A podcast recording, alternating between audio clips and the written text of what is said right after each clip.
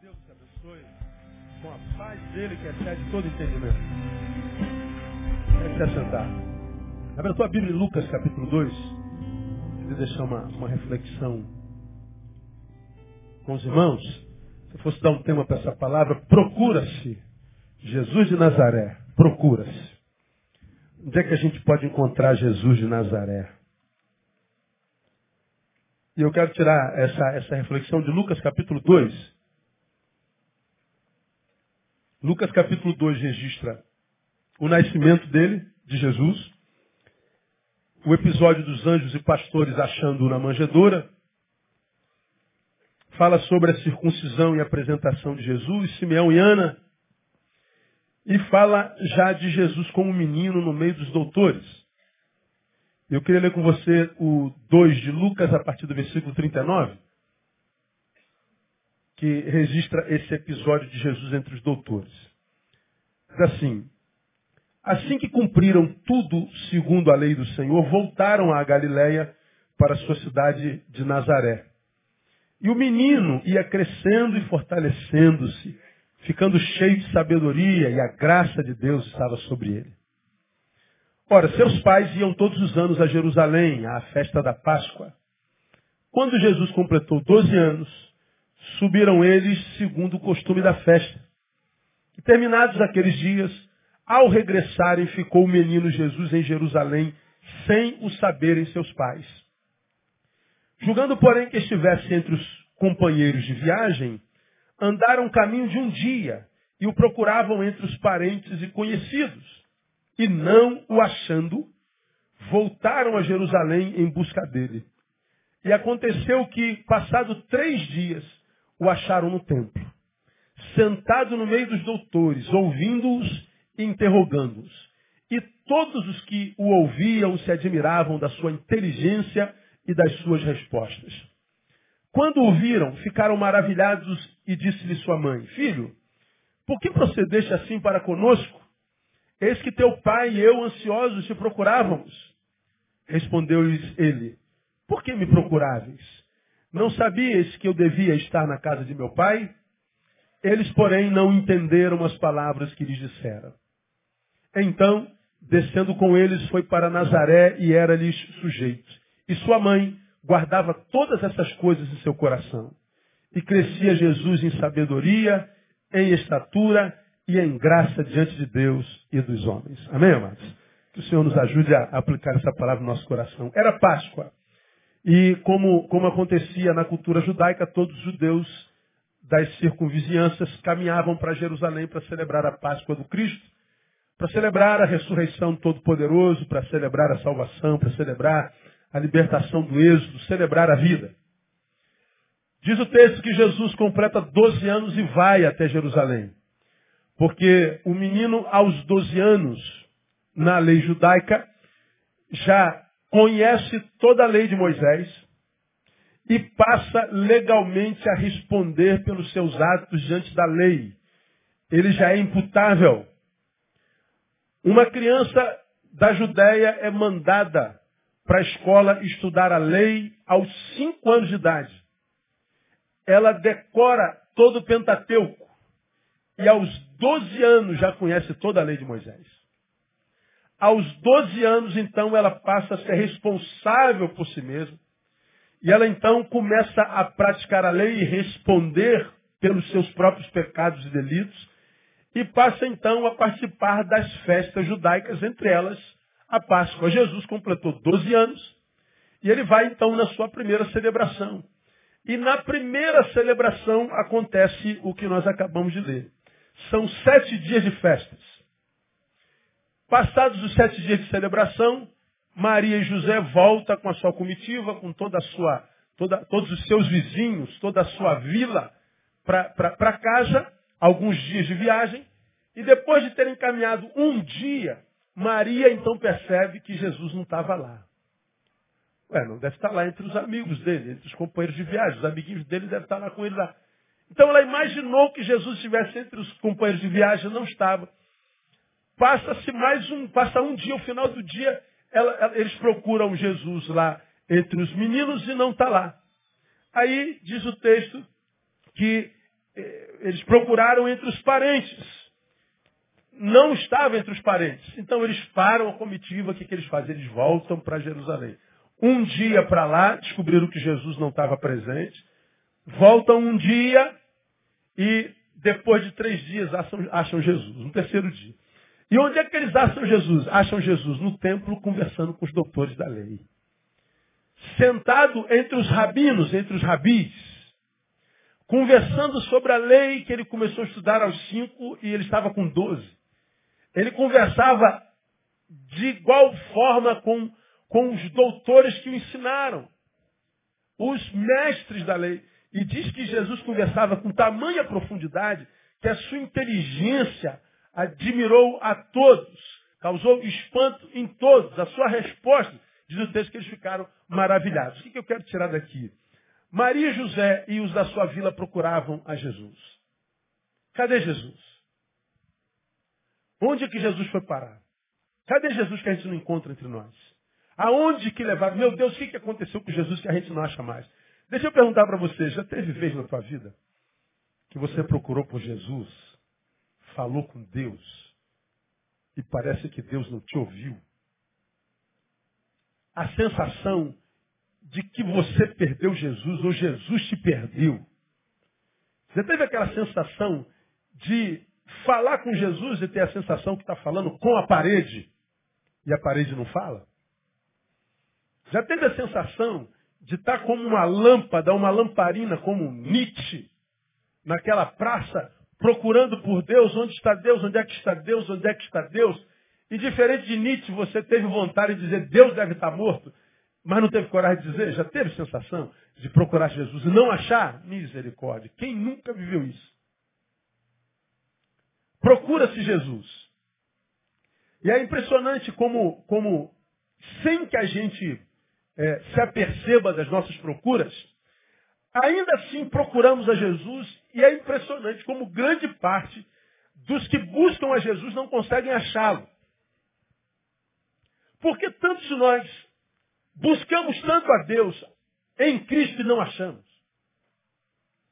Porque tantos de nós falamos e a sensação é de que nós não somos ouvidos porque não temos respostas. Por que, que nós procuramos Jesus e não achamos? Aí você se lembra da, de uma palavra que eu preguei muito tempo atrás sobre, sobre Tomé. Tomé é meu personagem predileto na Bíblia Sagrada. Tomé e o filho pródigo, já expliquei por quê. Tomé sempre discriminado pela, pela igreja é, de todos os tempos. Tomé sempre foi o exemplo de homem sem fé, de um homem que não é exemplo para nada para ninguém. Tomé é sempre usado de forma pejorativa, de sempre de forma negativa, não seja como Tomé, não seja como Tomé, não seja como Tomé.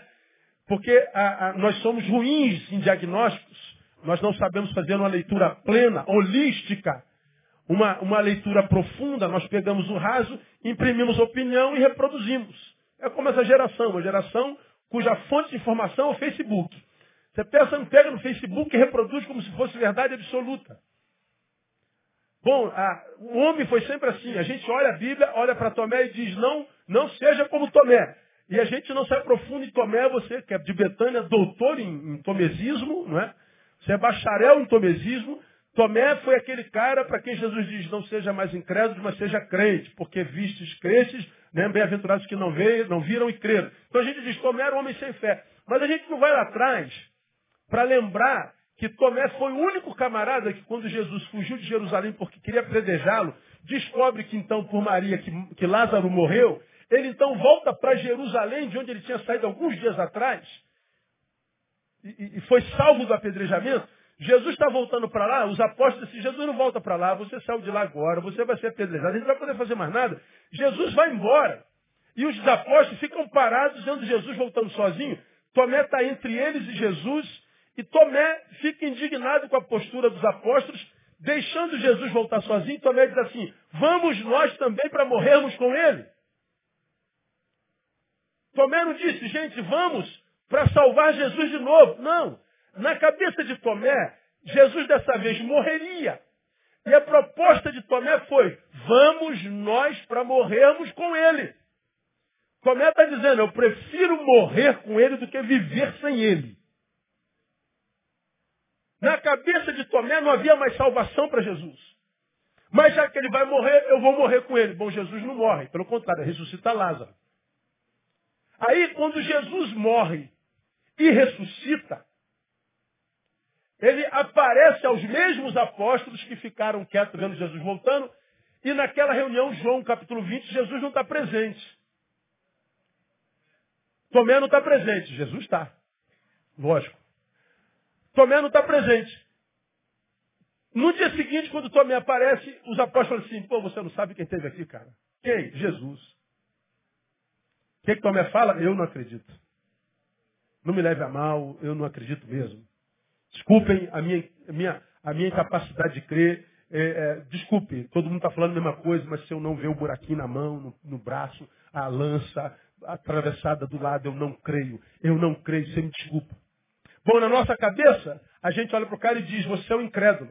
Pois é, só que Jesus, quando estava indo aos céus, assunto, ele antes de voltar para o Pai, oito dias depois daquela primeira reunião, ele diz assim, ó, eu preciso voltar lá porque tem alguém que eu preciso tratar. Diz o texto de João capítulo 20 que Jesus voltou na mesma reunião e agora Tomé estava presente. Jesus não se dirige aos apóstolos outros, Jesus se dirige a Tomé apenas. Filho, você precisa ver o buraquinho? Está aqui. Você precisa ver a marca da flecha? Está aqui. Você precisa ver o buraquinho? Está aqui. Jesus voltou só para Tomé e mais ninguém. Ele voltou só para um sujeito que a gente chamou a vida inteira de incrédulo. Mas esse incrédulo foi o único que disse, vamos morrer com ele.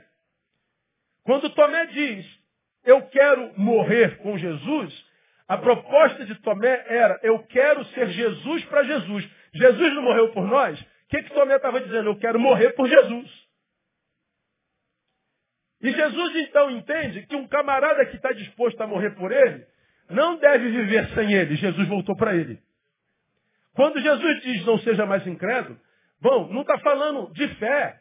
Jesus voltou por quê? Porque Jesus sabia que o fato de dizer eu não creio não era incredulidade, era um sujeito que não estava sabendo lidar com as emoções. Era um sujeito que não estava sabendo lidar com a separação do Cristo pelo qual estava disposto a morrer.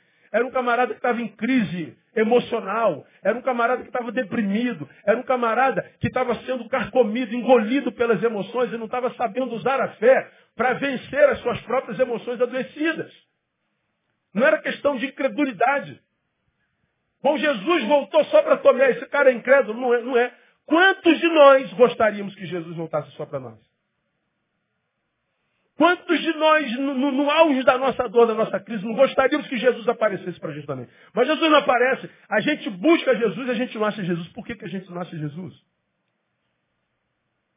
Talvez esse texto nos ensine alguma coisa. Onde Maria procurou Jesus e não encontrou? Veja aí o versículo 44. Onde Maria procurou Jesus e não encontrou, julgando, porém, que estivesse entre os companheiros de viagem, Andaram caminho de dia, procuravam, mas os 45 não achando. Maria foi procurar Jesus entre os amigos. Maria foi procurar Jesus entre os companheiros de viagem. Mas Maria não encontrou Jesus entre os amigos. Jesus não encontrou, não foi encontrado entre os companheiros de viagem. O que, que eu posso tirar de lição para mim? Nem sempre os amigos que temos são fontes nas quais nós achamos Jesus. Nem sempre nós encontramos Jesus nos nossos amigos, nas nossas amizades, nos companheiros de viagem. Portanto, nem sempre os amigos que temos são fontes espirituais para nós. Nem sempre. Maria foi buscar Jesus entre os amigos. Entre os amigos não havia Jesus. Entre os companheiros de viagem não havia Jesus. Então, embora sejam companheiros de viagem, embora sejam amigos, nem sempre amigos e companheiros são fontes espirituais para nós. Muitas vezes é exatamente o contrário. Com isso, o que, é que eu quero dizer? Eu quero dizer que nós temos todos amigos, se não temos, deveremos ter. E amigos que podem ser para nós ótimas companhias. Ótimas companhias fazendo bem para nós, nas nossas emoções. Companheiros maravilhosos que fazem bem para o nosso biológico, nos ajuda a matar a solidão. Mas o fato de pessoas com as quais nós relacionamos fazerem bem ao nosso biológico, às nossas emoções, ao nosso cronos, ajuda o nosso tempo passar, é possível que mesmo esses companheiros, mesmo assim, eles podem estar nos matando sem que a gente se aperceba. Porque Jesus fala assim, ó, sem mim, concluam para mim. Não ouvi. Vou repetir, sem mim, nada podeis fazer. Quanto que nós podemos fazer sem Jesus? Nada. Ele é a fonte de tudo. A Bíblia diz que ele é o alfa, o início. Ele é o ômega, é o fim. Ele está no início e no fim. Portanto, tudo começa nele, tudo termina nele. Ele é a fonte, ele é o fim. Portanto, tudo existe nele. Todas as coisas são dele, para ele, pra, é, é, por ele, para ele e, e por ele. Então, tudo subsiste em Jesus. Ora, se tudo começa e termina e existe em Jesus, se eu não estou em Jesus, ah, nada do que eu começo tem certeza de terminar bem, e nada do que eu comecei tem no meio a sua bênção, a sua parceria. Agora, porque muitas vezes nós não encontramos Jesus por causa exatamente de companheiros de viagem. Exatamente por causa de amigos. Nós muitas vezes não encontramos Jesus porque os nossos encontros outros se tornam tão mais importantes para nós do que mostramos para ele, desejamos o seu encontro. Gente buscando Jesus de coração e não encontra Jesus porque você tem encontros que você demonstra ser mais importante do que com ele. E entre esses encontros, grande parte amigos nossos, gente que nos faz bem a beça. Gente que me ajuda a passar o tempo, como eu já preguei sobre amizade aqui. Pastor, mas pô, fulano é tão bacana, minha amiga é tão bacana, quando eu estou com ela é tão divertido, o tempo passa tão rápido que eu não vejo. Legal. Então é um sujeito que te faz passar o tempo. Mas se a gente qualificar isso, a gente vai ouvir Winston Churchill que disse que tempo é dinheiro. Se você passa tempo com um amigo e você acha isso bom, a pergunta que Winston Churchill faria para você, vamos falar Churchill, faria para você, é, o que, que você fez com o tempo que passou rápido? Aprendeu o quê? Foi edificado no quê? O teu tempo passou rapidinho? Nem vi, pastor. Legal. Significa dizer o quê? Que você gastou um tempo vão. Que você passou o tempo, que você desperdiçou vida. Estou dizendo que a gente não deve ter passatempo que a gente não deve contar piada, que a gente não deve se divertir, que a gente não deve gargalhar, que a gente não deve... Sim, o que eu estou dizendo é que a gente não pode ter só amigo passatempo. A gente não pode ter só amigo que faz a gente gargalhar.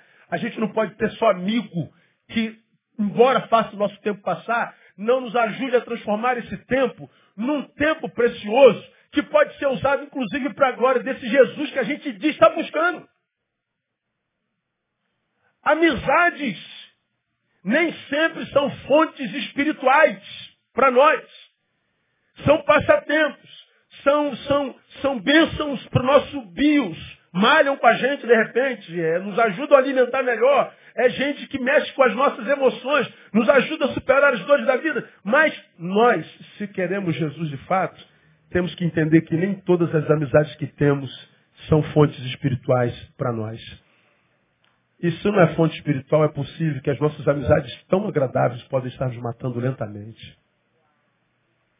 Você já me viu pregar aqui alguns anos atrás que, na minha concepção, digo eu, não o Senhor, pela minha leitura de vida, estou nisso há, há, muito tempo, vou fazer 50 anos ano que vem, meio século, como pastor há 25, mas no Evangelho há 35. Houve um tempo em que a nossa preocupação era com o inimigo. Porque o que o diabo usava para matar um filho de Deus, roubar, destruir o filho de Deus, desconfigurar o projeto de Deus para a vida de um sujeito. O que o diabo usava eram os inimigos desse sujeito. Os inimigos perturbavam, os inimigos roubavam a paz, os inimigos invejavam, os inimigos praguejavam, os inimigos, os inimigos, os inimigos. Bom, só que os inimigos ficaram tão, tão, tão óbvios, que na minha concepção o diabo mudou de estratégia. Ele não usa mais os nossos inimigos, porque toda vez que você vê um inimigo, você fica esperto.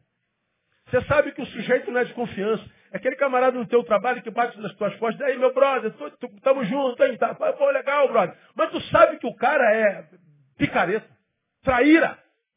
Então quando ele chega, tu faz o jogo dele.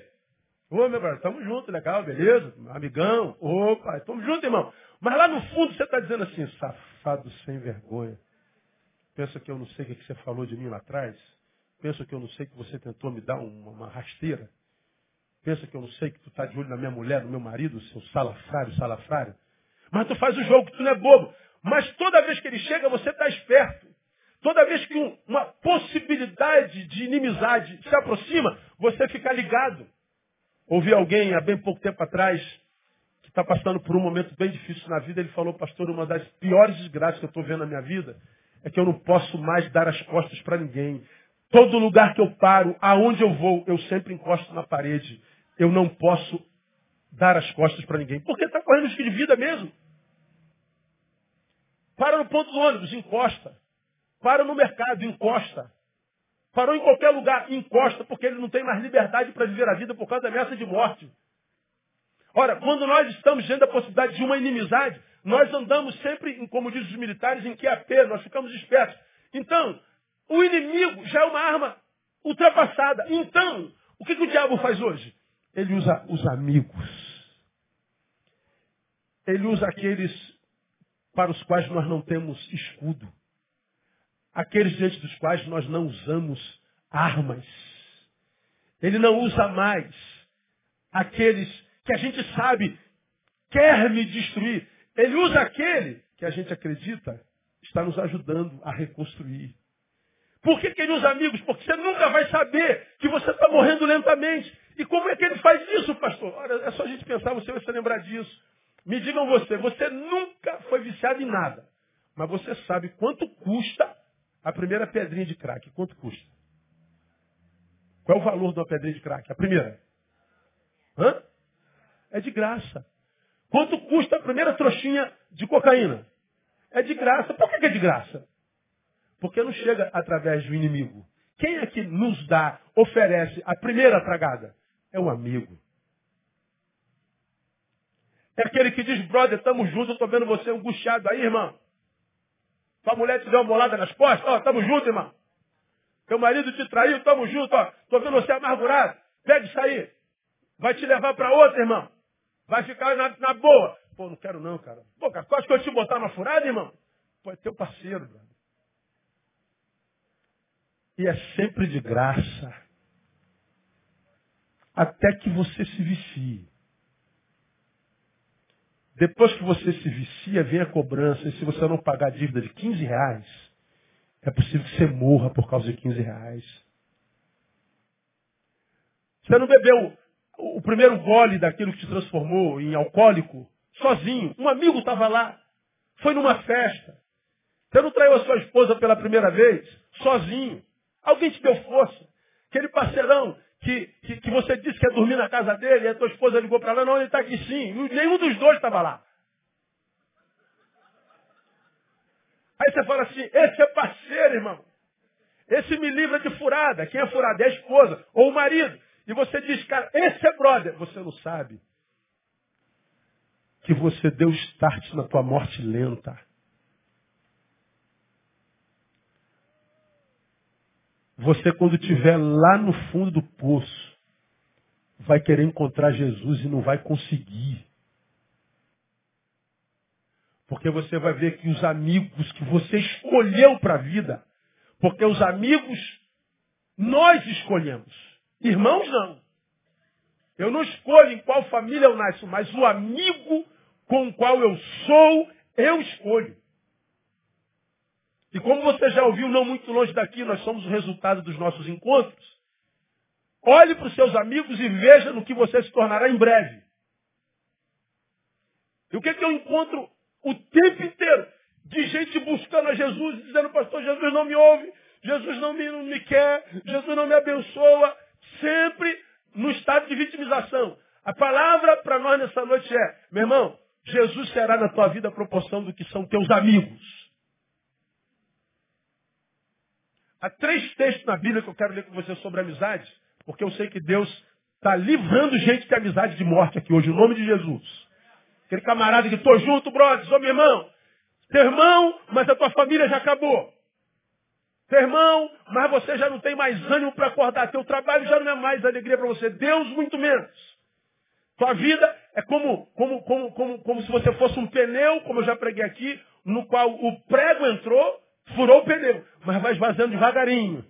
Você não está sentindo que está furado, vai saber daqui a três dias. Enche de novo, esvazia de novo, enche de novo, esvazia de novo, não tem jeito. Não vai parar cheio jamais. Perdeu a bênção da plenitude. Perdeu a bênção da continuidade, da longevidade. Está furado. Foi roubado. Está sendo destruído. Está sendo morto. É lento. Não é através do inimigo, não é mais através de um invejoso, de um traíra. É de um parceiro. Às vezes dentro da igreja. Porque a igreja está cheia de traíra. Primeiro texto, 17, 17 de Provérbios. Não precisa abrir lá não que eu leio para você. O amigo ama em todo tempo, e na angústia. Nasce irmão. Se o amigo ama em todo tempo, significa dizer que a reação dele sobre tuas posturas nunca serão iguais.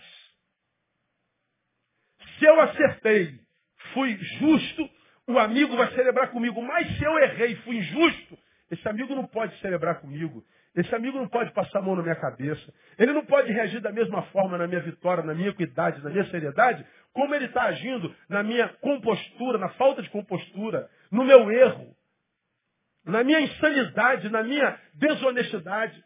Ele não pode me acobertar se eu estou fazendo algo errado. Porque se ele celebrou a minha vitória e ele está vendo que eu estou trilhando um caminho que vai me levar à derrota, ele não pode me tratar da mesma forma. Se aqui ele me honrou e celebrou comigo, aqui esse amigo vai dizer assim, brother, não faz isso não, cara.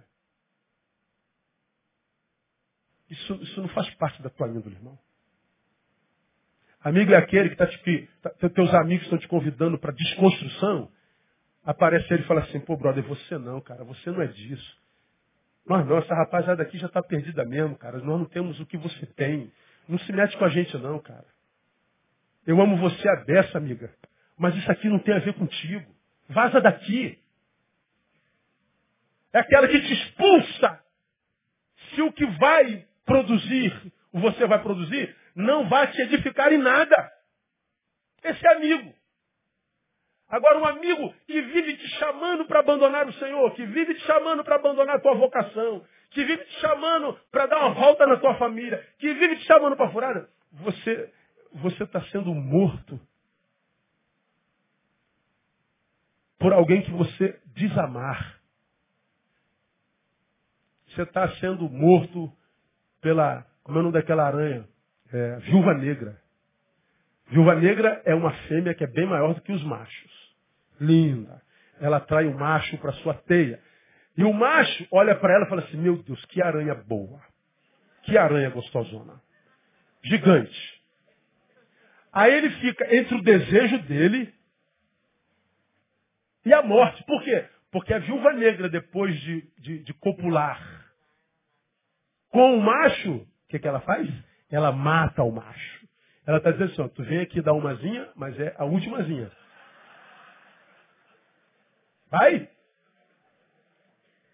Aí ele pensa, fico virgem a vida toda? Ou morro tendo tido uma experiência sexual? Aí a aranha fica entre o desejo e a vida. Quase sempre ela cede ao desejo e morre. Quantos de nós cedendo a desejos e morrendo e não sabe que está morrendo porque saciou um desejo e no momento que o desejo é saciado, o que dá é alegria. O que dá é realização. Arrebentei, fiz, ninguém soube. Yeah! Sou bom mesmo.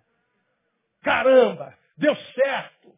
Deus me guardou. Tem crente que fala assim, faz a besteira e diz que é Deus que guardou. Me deu livramento. E você não sabe que você está construindo a tua forca. Com a ajuda de quem? Do teu melhor amigo. É por isso que tantos de nós buscam Jesus e não acham. Porque os encontros que nós temos tido desdizem o discurso da necessidade de Cristo. Deus, eu te quero muito. Jesus olha e fala assim, não, os encontros que você tem na vida não dizem que você me quer tanto. Porque se você me quisesse tanto, você não estava se encontrando com quem você está se encontrando, você não estaria fazendo o que está fazendo consigo. Quem está entendendo? Eu estou entendendo essa palavra, pastor. Então tem que ter cuidado com quem eu sento, cara. Não se faz acepção de pessoas, se conversa com todo mundo, se senta com todo mundo, mas ser com todo mundo não. Escolher todo mundo para sua amizade, não. Porque a Bíblia diz que a amizade do mundo é inimizade de Deus. Então tem gente que para ele, Deus está inacessível mesmo. Por quê? Porque ele se distanciou de Deus de tal forma, pelas suas relações, que não adianta mais o discurso de Deus, eu preciso de ti, me ajuda. Não tem como, cara. Segundo texto, Provérbios 18, 24. Isso aqui eu tenho que ler. Primeiro, ele ama em todo tempo. Então nunca a reação dele vai ser igual. Amigo é aquele que não chama atenção quando está errado, cara. A gente fica com raiva dele porque está estragando minha, minha parada, meu. Pô, tu está jogando balde de água fria? É. Mas você vai tomar um banho frio hoje agora que é para não ficar resfriado amanhã. Porque o banhozinho quente que você vai tomar vai te resfriar. Então eu vou acabar com a tua, com a tua graça. Ele acaba mesmo. 18, 18, 18, 24, ele diz assim, ó. O homem que tem muitos amigos tem o quê? Para sua ruína. Está escrito aqui, olha comigo. O homem que tem muitos amigos tem-nos para a sua ruína. Mas há um amigo que é mais chegado do que o irmão. Quem tem muitos amigos tem-no para sua ruína. Então deixa eu falar aqui, brother. Cuidado com essa tua popularidade. Você é aquele cara que é sangue bom para tudo. Pô, esse cara é sangue bom, esse cara tem muitos amigos, esse cara, caraca, meu. Pô, é, o cara é a mina. Tu tá crente que tá abafando, né, cara? Pô, pastor, sou amigo de todo mundo, todo mundo me ama. Quem tem muitos amigos tem para sua própria ruína. Não são os amigos que vão te destruir, é autodestruição. Porque amigo que amigo, diz o texto, é um, é minoria. Você pode ter muitos colegas sobre tudo que o texto está dizendo. Neil, aprenda a discernir. Quem é quem? Hoje até um pastor me ligou e problema grave. Ele falou assim, pô, cara, eu nunca pensei que fulano fosse tão mentiroso, meu Deus do céu. Acabei com esse cara quase 15 anos. E eu não percebo, meu Deus, como é que pode tanta mentira, tanta podridão? Um problema sério. Aí eu falei assim, cara, se você parar para olhar a história, volta um pouquinho, vai, vai caminhando de volta para a história, Tenta se lembrar, você vai ver quantos sinais da falsidade dele foram te dados e você não quis ver ou não percebeu. Ele falou, pô, nem você falando aí, cara, tu sabe que se eu parar para pensar, tem uns lances aqui que vem na minha memória na hora. Eu falei, caraca. Então, mas a gente não quis ver. A gente não quis acreditar. A gente não pôs fé nos sinais, nas placas que Deus colocou no nosso caminho. A gente se recusou a ver as placas de Deus. Aí a gente não viu as placas de Deus se perde. Ó oh, Deus, onde é que tu estás que me permitiste chegar aqui? Eu estou no mesmo lugar de sempre. E eu te dei um monte de sinais. E você não quis ver. Você se auto-sabotou, como eu preguei há dois domingos atrás. E é exatamente o que acontece. Cuidado com essa sua popularidade. Com essa ideia de fulano é muito gente boa, esse cara é sangue bom, todo mundo gosta dele, você está enganado. Você está enganado. E eu poderia dar 200 exemplos, mas vou deixar aqui para você pensar sozinho. Eu quero terminar essa primeira página lendo 2 Tessalonicenses 3. Olha que coisa interessante. Considerações sobre amizade. Primeiro, ele ama em todo o tempo, portanto, a sua postura nunca é igual diante das nossas atividades e atitudes vão ser diferentes. Segundo, cuidado com essa popularidade, porque ninguém tem muitos amigos. Quem tem, imagina, errado, está tendo para sua própria destruição. Agora, no capítulo 3, versículo 6 de 2 Tessalonicenses, está dito assim, ó. Mandamos-vos, irmãos, em nome do Senhor Jesus Cristo, que vos aparteis de todo irmão que anda desordenadamente e não segundo a tradição que de nós recebeste. Por que, que eu tenho que me afastar desse irmão, Paulo? Porque vós mesmos sabeis como deveis imitar-nos, pois que não nos portamos desordenadamente entre vós. Paulo está dizendo assim, é teu irmão, é, anda desordenadamente? Ando, se afasta dele. Por quê? Porque nós crescemos por imitação. Você tem que andar com gente a quem você possa imitar.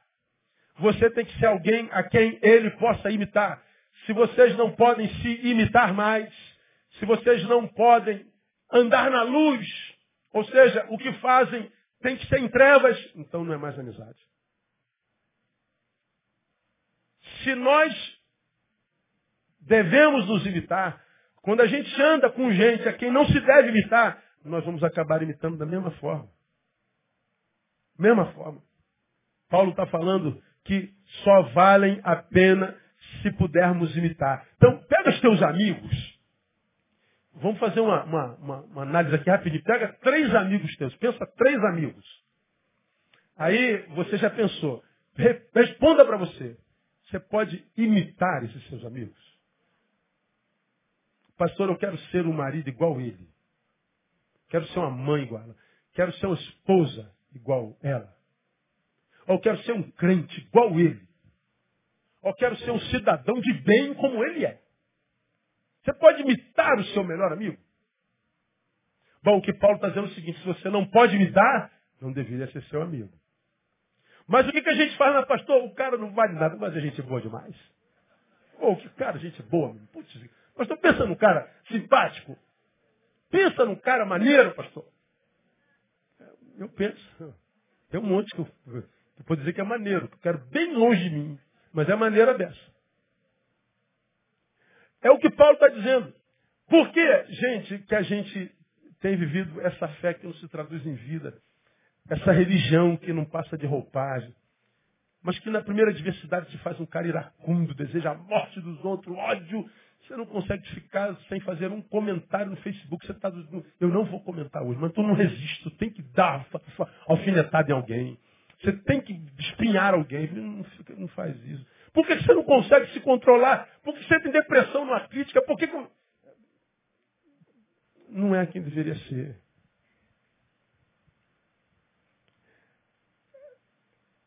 Não se aprofundou na relação com Cristo, que geralmente a gente busca muito quando está passando pelo vale da sombra da morte. Porque se você honra a Cristo, honra a, a, ao Jesus que você procura no vale, se você o honra quando estiver no, no monte, o vale deixa de ser problema. Porque se você foi fiel no, no, no, no monte, caia em paz. Ele vai aparar tua queda no nome de Jesus. Se você foi fiel na prosperidade, descansa na adversidade. Ele vai suprir a tua necessidade. Ele não vai permitir que o pão falte na tua casa. Ele não vai permitir que falte provisão nenhuma. Ele é teu pastor. Nada vai te faltar. Nada. Mas por que, que a gente diz que nada vai me faltar? Porque ele é pastor. Não é só discurso. Ó oh, Deus, tu disseste que não ia faltar nada. Nossa palavra é para quem me fez pastor, filho. Você não é ovelha. Você vai me chamar de pastor agora que você está no vale? Essa palavra é para quem é ovelha. Só me chama de pastor quem é ovelha. Você nunca foi minha ovelha. Você só está me buscando agora. Então a falta é para quem sabe você cresça. Valorize o que tem, porque quase sempre a gente só valoriza o que tem quando perde. Cara, trucidou a esposa, a esposa dá o grito de alforria. Oh, meu Deus, não sabia. Cara, é, meu Deus do céu, imagine, imagine a gente sem a nossa esposa. Quem, imagine. Você está maluco. Aí tu fala assim, é porque o senhor não tem a esposa que eu tenho, pastor. Eu não, nem posso ter. Porque a esposa que tu tem só é como é porque você é o marido dela. O marido que você tem só é o que é porque você é esposa dele. Se fosse minha esposa, ela seria diferente. Pior ou melhor, mas igual ela é hoje não é. Nós somos resultado dos nossos encontros. Lembra daquele casal? Quem tá, foi aqui retiro de casal? Lembra? Pastor, eu estou me divorciando. Por quê, irmão? Pô, pastor, minha mulher, minha mulher é uma pedra de gelo na cama. Minha mulher, Deus me livre, a mulher parece que está morta, pastor. Mulher nem se mexe. Mulher é uma pedra de gelo. E foi falando da pedra de gelo que era a mulher. Eu perguntei, quem é o freezer?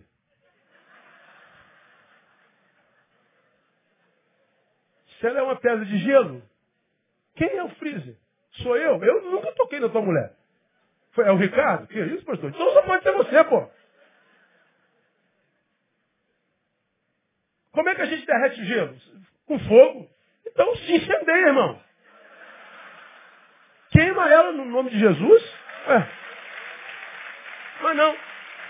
A gente vai botando culpa no. É sempre os outros. A culpa é sempre o outro. Sempre o outro. Então, cara, é, para viver o evangelho tem que ser homem, meu. Evangelho não é para moleque. Evangelho não é para sujeito que tem que ter tapinha nas costas o tempo inteiro. Que não sabe perder. Que quer ser popular o tempo inteiro. Que quer ser glorificado o tempo inteiro. Evangelho isso é para outra religião, pô. Então, a gente não acha Jesus se nós temos relacionamentos que são mais importantes do que ele. Mas vamos continuar, nosso tempo já acabou. Aí, porque eu não gosto de relógio, mano. Mas tem, tem jeito. Vamos voltar lá para Lucas capítulo 2. Lucas 2. Vou terminar o sermão. Posso, irmão? Não, levanta e vai embora. Se você não puder, Deus abençoe. Ah, capítulo 2 de Lucas, olha lá. Diz que ele procurou entre os amigos. Companheiro já não encontrou. Depois, Olha lá, andaram o caminho de um dia e o procuravam entre os parentes, conhecidos, entre os parentes. Não se encontrou Jesus entre os parentes também. Isso quer dizer que, mesmo que amemos, sobretudo, nossa família, nem sempre encontraremos nela uma fonte espiritual. Nem sempre a família que a gente tem é fonte espiritual. É uma bênção. A gente ama, nós morreríamos por ela, mas fonte espiritual nem sempre ela é. Eu faço o que então, pastor? Abandone igual os amigos? Não, família não abandona, o que é isso? Família não tem jeito. É prioridade. Mas eu preciso saber que, de igual forma, como os amigos não são fontes espirituais, gente boa, gente que faz passar o tempo, gente que me ajuda quando eu briguei com o namorado, gente, gente boa, mas não é fonte espiritual. Família também, muitas vezes, a mesma coisa. Não encontraremos nela uma fonte espiritual. Mas família não se abandona. O que fazer então? A gente vive em família com sabedoria. Como é viver em família com sabedoria? Trafegando entre a palavra na família com equilíbrio. O que é equilíbrio na palavra na família? 1 Timóteo 5,8. Bota aí, painel. Depois que a gente lê, você já pode procurar Mateus 10, 34. O que é viver equilíbrio? Olha aqui que a palavra diz em 1 Timóteo 5,8. Você é bacharel nisso também. Vamos ler juntos. Mas se alguém não cuida dos seus, e especialmente dos da sua família, ó, tem negado a fé e é pior do que um incrédulo. Então ele está dizendo o seguinte, se alguém não cuida dos seus, principalmente da sua família, nega a fé. Pela fé nós somos salvos. Tu negou salvação. A fé é a vitória que vence o mundo. Você abriu mão de viver uma vida honrada no mundo. Vai viver em derrota. Você vai lá em Pedro diz que se a gente não trata bem nossa mulher, nossas orações são interrompidas. Portanto, quando alguém é alcançado pela graça e pela fé do Cristo, essa fé não nos leva para a igreja, nos leva para casa primeiro. Então, como é que eu trabalho com equilíbrio na minha família? Fazendo a ver com a minha prática, não com o meu discurso, que ela é mais importante, inclusive, que a minha igreja. Porque a maioria dos crentes que eu conheço que estão fenecendo na família, tem na família alguém que sabe que a igreja é mais importante do que ela.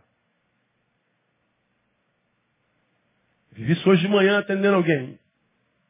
Atendi uma menina de 16 anos, filha de um pastor, que disse, eu sei que meu pai não me ama. Eu falei, não, você não sabe o que está dizendo. E ela fez um discurso que me provou que o pai dela não me ama. Fiquei encantado com a menina, de tão inteligente que ela era. Aí eu liguei para o pai, falei, dá para a gente conversar amanhã na hora do almoço, desmarquei o almoço que tinha, e vou conversar com ele para tentar salvar a filha dele.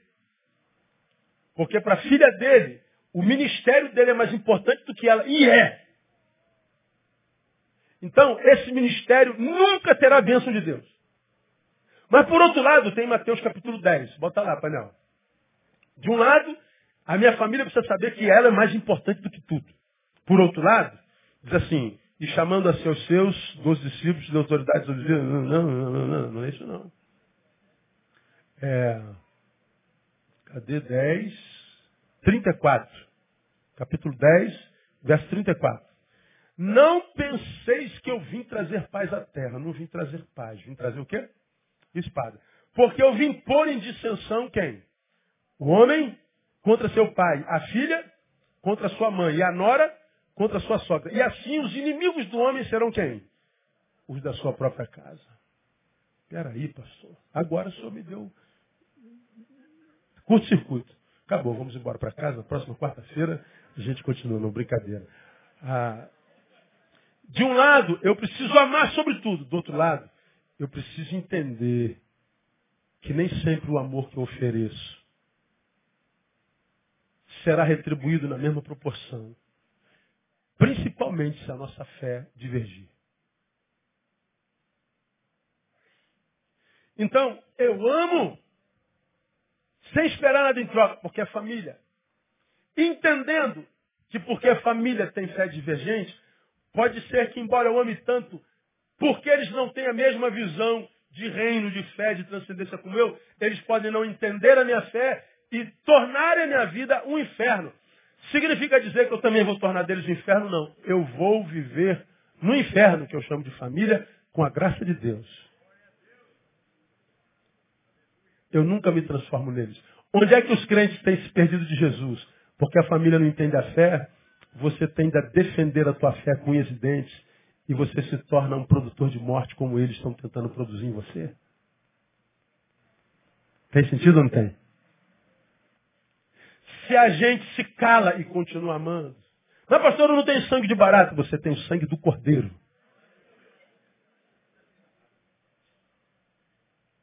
Mas o senhor não viu o que falaram de mim? É, ouvi. Mas você tem o sangue do cordeiro. O que importa é que o cordeiro pensa de você. Como você ouviu aqui alguns domingos atrás, a honra de homens íntegros não está na boca dos outros, está na sua consciência. Se a tua consciência é uma consciência honrada, o que está na boca dos outros não interessa. E se não interessa, você consegue ficar em silêncio. Porque quem te justifica é Deus. E isso vale para a nossa relação familiar. De um lado tem que amá-lo, do outro lado entender que nem sempre a minha fé vai ser entendida. Então eu continuo amando, sem abandonar minha fé, mas tentando gerar equilíbrio. Porque senão me perco de Jesus. Jesus nunca será meu parceiro para guerrear contra a minha família.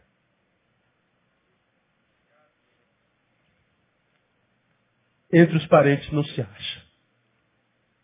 Nós precisamos, portanto, amar com prioridade, como sendo a família uma entidade santa, considerando, todavia, a possibilidade de uma inimizade quando o assunto for espiritual.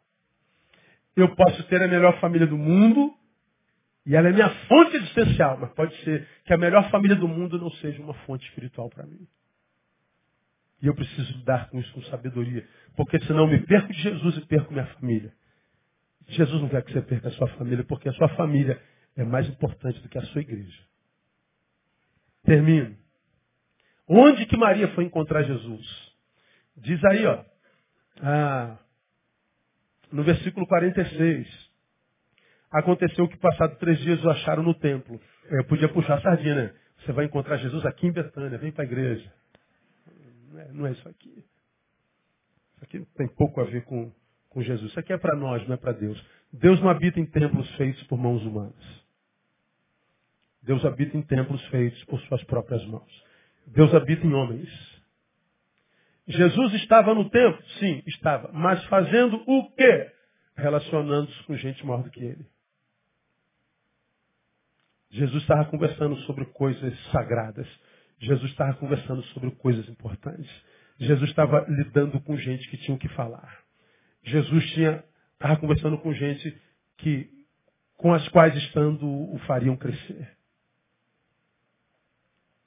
Então, onde é que eu encontro Jesus? No templo. Qual templo? Feito por suas mãos. Eu encontro Jesus com gente nas quais ele habita. E nem todo mundo que habita esse templo, terminei, se encontrou com Jesus. As piores pessoas da minha vida eu encontrei na igreja, como as melhores também. Sua igreja tem quatro mil membros. Oh, que lindo! Tu acredita que o pastor Neil acredita que quatro mil membros são discípulos de Jesus? Você acha mesmo que são tudo meu ver? Ó, oh, se eu tiver o dízimo disso aí, eu estou satisfeito. E os outros, pastor? Consumidor. Pô, pastor, isso é muito duro. Não, isso é realístico. Me poupo de frustração. Só se desilude quem se ilude. Pastor, estou desiludido com fulano. Se iludiu imaginando que ele fosse uma coisa que você não percebeu que não era. A sua desilusão é com a visão que você teve dele, não com ele, propriamente dito. Porque os sinais do que ele era, os frutozinhos mostraram no caminho, você se recusou a ver. A gente encontra Jesus quando a gente se encontra com gente certa. A gente encontra Jesus com gente cujo peito tem uma obra estabelecida pelo Espírito Santo. A gente se encontra com Jesus quando a gente se encontra com gente que tem prazer em servi-lo. Que se encontraram com eles e, se necessário for, abrir mão de qualquer outro encontro para ficar um pouco mais com ele. Gente que diz, Jesus é indispensável.